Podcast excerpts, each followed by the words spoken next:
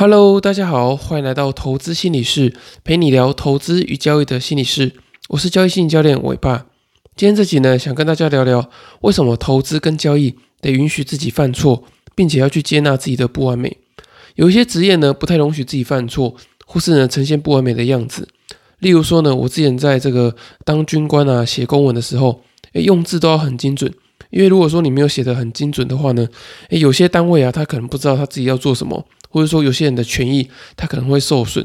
或者说像这个会计师啊，或是一些主计部门管预算的，他们在算这个数字的时候啊，要非常的精准，然后呢，很难有这个犯错的机会，而且犯了错之后呢，诶，有些人的这个权益啊，可能也会受到受损，所以我觉得这些部门啊，可能在这个呃处理公务上要非常的精准。可是当我做这个心理辅导跟交易的时候啊，我发现不允许自己犯错，想要让自己表现得更完美的这种心态呢，反而会让你的这个表现更加的不好。那这边并不是要说就是因为犯的错不痛不痒，所以你完全不用去管它，而是呢，我觉得允许自己犯错的这个态度，可以让你包容更多的不确定性，而且会有更多的这个勇气去寻找更多的机会。就像我在做这个心理辅导的时候啊，诶，有可能因为我讲错了一句话。会让这个个案呢，诶觉得说，哦，原来我这个心腹官也是会犯错的，然后呢，不是那么高高在上，它会让我们彼此之间呢，呃，拉近一点距离，然后让那个关系呢，能够更紧密。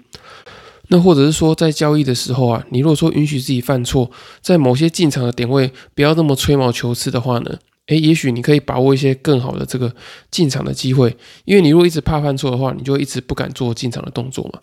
那我这边也想跟大家分享一下，如果说你不允许自己犯错的话，然后也不会接纳自己的不完美，你在交易跟投资的过程中，容易会出现什么样的问题？那之前在第九十五集《怕犯错如何去影响到你的这个投资跟交易的决策》里面，其实就有讲到这个四个，就是怕犯错、怕不完美的这个影响。那第一个呢，就是你会很容易去做这个过早的获利出场。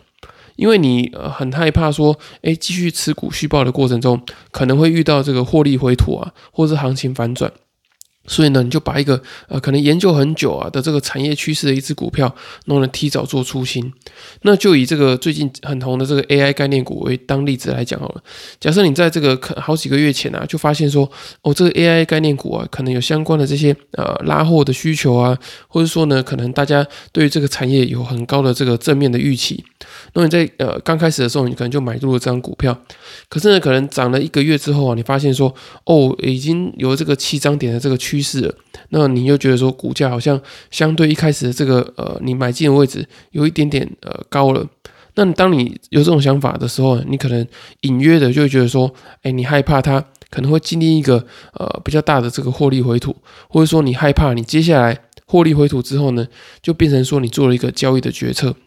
所以，因为这个害怕犯错，所以呢，你就把你的这个部位早早的做出清的动作。那可能接下来的几个月的这个涨幅，你就没有办法去参与到。那这边呢，并不是说呃你在持股的过程中不要做这个提早出场的动作。而是说呢，当你呃思考完全部的这个状况之后呢，诶，你发现呃状况可能会有一个转折，那你出场，我觉得这很 OK。可是呢，如果你因为害怕犯错啊，害怕获利回吐，然后呢呃导致说你错过很大的这个获利，我觉得这是很可惜的。那你也要去检视自己，看看是不是自己太害怕犯错，然后呢没有办法在每一个完美的点位做进出。我觉得这样子的话呢，会让你呃非常的辛苦，而且会常常会让你很痛苦的去错过很多你原本应该要把握住的获利。那第二个呢，就是你会失去在呃交易过程中的这个注意力，因为你一一直在注意说自己会不会犯错嘛，所以呢，你就会把焦点放在犯错这件事情上面。而不会去注意说接下来行情有什么样的可能性或是机会，我觉得这是很可惜的。所以呢，我觉得当你把呃你的亏损设定好，你的这个风险的下限设定好之后啊，你就应该把你的注意力放在呃接下来找寻什么样好的机会上。那如果说呢，你一直担心害怕去犯错的话呢，你很有可能就丧失你在呃盘中或者说在整个投资的过程中你最宝贵的注意力。那第三个影响呢，就是你会容易没有办法及时的去做停损，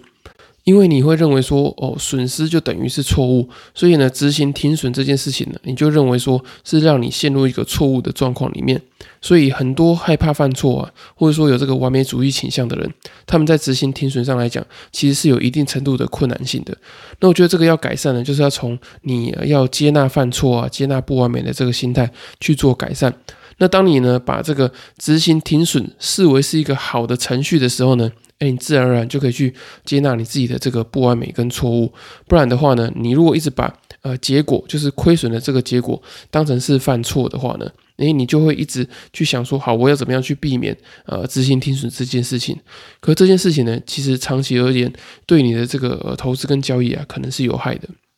那第四个影响呢，就是你可能会去丧失交易信心，因为你不断的害怕犯错，可是呢，在交易中是不确定性的嘛，而且你必然一定会遇到停损这件事情，所以呢，你就会渐渐的去失去你在投资跟交易中的信心，你就觉得说啊，不管我怎么样努力啊，好像都一定会经历到呃亏损这件事情，或是说呢，你不管做再多的研究，你一定会遇到这个行情不如预期的状况。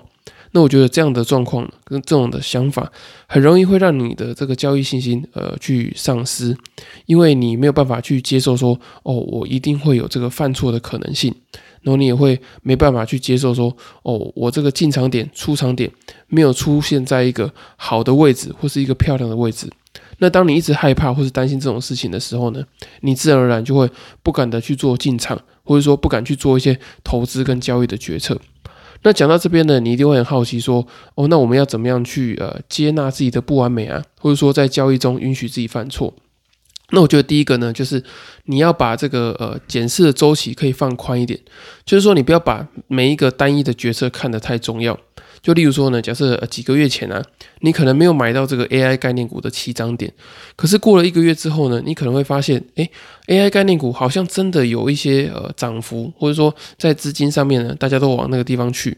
那过了一个月之后，你还是可以再做第二次的决策啊。虽然说你没有呃在一个呃最佳的成本，就是说最低的成本做进场，可是过了一个月之后。你呃，你的胜率会提高嘛？因为大家都已经把这个资金呃放到 AI 概念股上面，所以你已经获得新的资讯了嘛。只是说你成本变差，可是你呃可能投资 AI 概念股的这个胜率可能是变高的，确定性可能也会变得比一开始还要多。所以我觉得每一个不同时间点的决策啊，其实都有它的取舍。就是有些东西呃成本不见了，可是胜率可能变高；那有些可能是胜率还不确定，可是成本可能还不错。所以我觉得你不要把每一个单一的决策放得太重要，你可以加大检视的周期啊，可能用半年啊，或是用一年的时间来去看看你这整个决策的这个呃次数，就是你可能有这一整年里面你做了五十次或者一百次的这个投资跟交易的决策，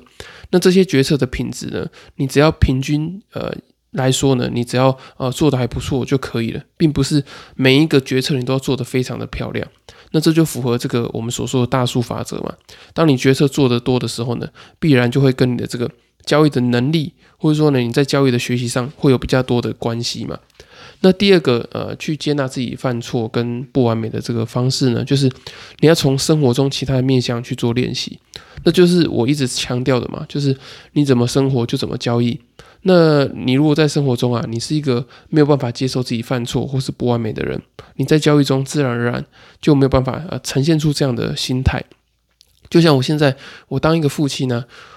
有时候我的小孩子可能犯了一些错，那我可能因为当时情绪来了，就会对他们呃用比较高的这个分贝去骂他们啊，或者说去责怪他们。可是这对教养来说呢，也许不见得是一件好的事情。可是我如果说我每一次都要这么斤斤计较的去看待我每一次的这个教养的方式的话，其实我会过得非常的辛苦。我只要不要在一个呃非常夸张的范围里面的话呢，诶，其实我觉得我应该去适度的去接纳我当下的呃行为啊，或是一些。举动，我只要不要对小孩子做这种呃家暴啊，或是这种言语的这种霸凌，那我觉得呢，呃，在一些范围内的话，我觉得有时候呃比较偏错误的那边，然后有时候呢，你又恢复到一个正常的状态，我觉得那都是一个合理的范围里面。因为我觉得要当一个完美的父亲啊，其实是很困难也很辛苦的，所以呢，我觉得你只要不要去呃远离到那个很偏差的范围里面。然后呢，不要做一些对小孩子有长期性或是立即性的一些严重的影响。那在这个范围里面呢，我觉得你就可以呃适当的去做你自己，然后呢呃去呃教养你的小孩子，这样就好了。那回归到交易上来说呢，我觉得也是这样子，就是你不要去犯一些很严重的错误啊，例如说呢，可能呃你的资产已经回档了五十到六十个 percent，可是你还完全没有去做动作，那这种大错啊，其实就对你来说可能会是一个很致命的错误。那至于一些比较细微的错误呢，我觉得你可以就放宽心去接纳这些错误，然后呢把这些错误整理起来之后呢，啊再去做改进跟学习，这样就可以了。那第三个呃允许自己犯错跟接纳不完美的这个方法呢，就是用正向的观点去看待交易中的错误。我跟大家分享一个例子，就是我之前去上这个淡如姐的节目的时候啊，她在录音的时候就安慰我说：“诶，虽然说你二零一六年啊，你在选择权里面你亏了一笔很大的金额，然后呢一下子就亏损了百万。”可是呢，你在二零一八年的时候啊，你零二零六的这个选择权大屠杀，则是因为你前面有犯过这样的错，然后呢，你让你可以有更正确的观念去逃过这一劫。那我觉得的确是这样，没错。就是说呢，你在交易过程中啊，一定会犯过一些呃大大小小的错误嘛。可是我觉得你要用什么样的心态看待这些错误，反而是比较重要的。与其呢，你因为犯了一个错，然后呢不断的后悔。那不如庆幸自己呢，提早遇到这个错误，可以让你呃，在这个资本还比较小的时候呢，可以提早做改进。我觉得最重要的呢，不是你犯了什么错，而是呢，你下一次会不会还犯同样的错误。所以你只要把这个错误呢当成是学习，不要把错误当成是失败，你在这个交易过程中就比较不会很害怕去犯错。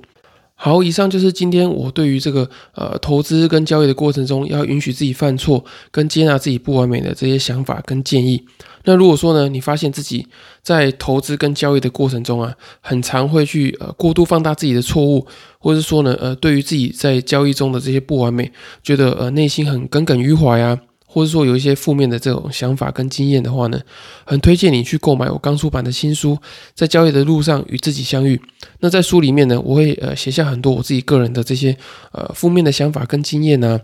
让你可以去看到我之前是怎么样去呃去处理这样的负面的情绪，然后呢最后是怎么样做这个心理的调试。那如果说呢你没有时间看书的话呢，也很欢迎你透过下方资讯栏的表单去报名这个线上交易心理咨询。我可以比较快的呢，去帮你呃调试你自己这个害怕犯错的心情，然后让你在交易的过程中呢，可以比较少的去呃碰到这些交易心理的陷阱，然后也可以理清你的这个交易心理的盲点。那如果说你没有付费的考量的话呢，也欢迎你透过第二十四集的题目，你可以传讯息或者寄信给我，我可以帮你做一个简易免费的交易心理咨询。好，以上就是今天的内容。那如果大家喜欢的话呢，也欢迎你到 Apple Podcast 或者其他的平台给我五星的评价跟留言。我会在之后的节目再呃把你的问题整理起来再回复给你们，谢谢大家的支持，你们的支持就是我分享最大的动力。那如果没有问题的话呢，祝大家呃交易跟生活都顺利，我们下次见，拜拜。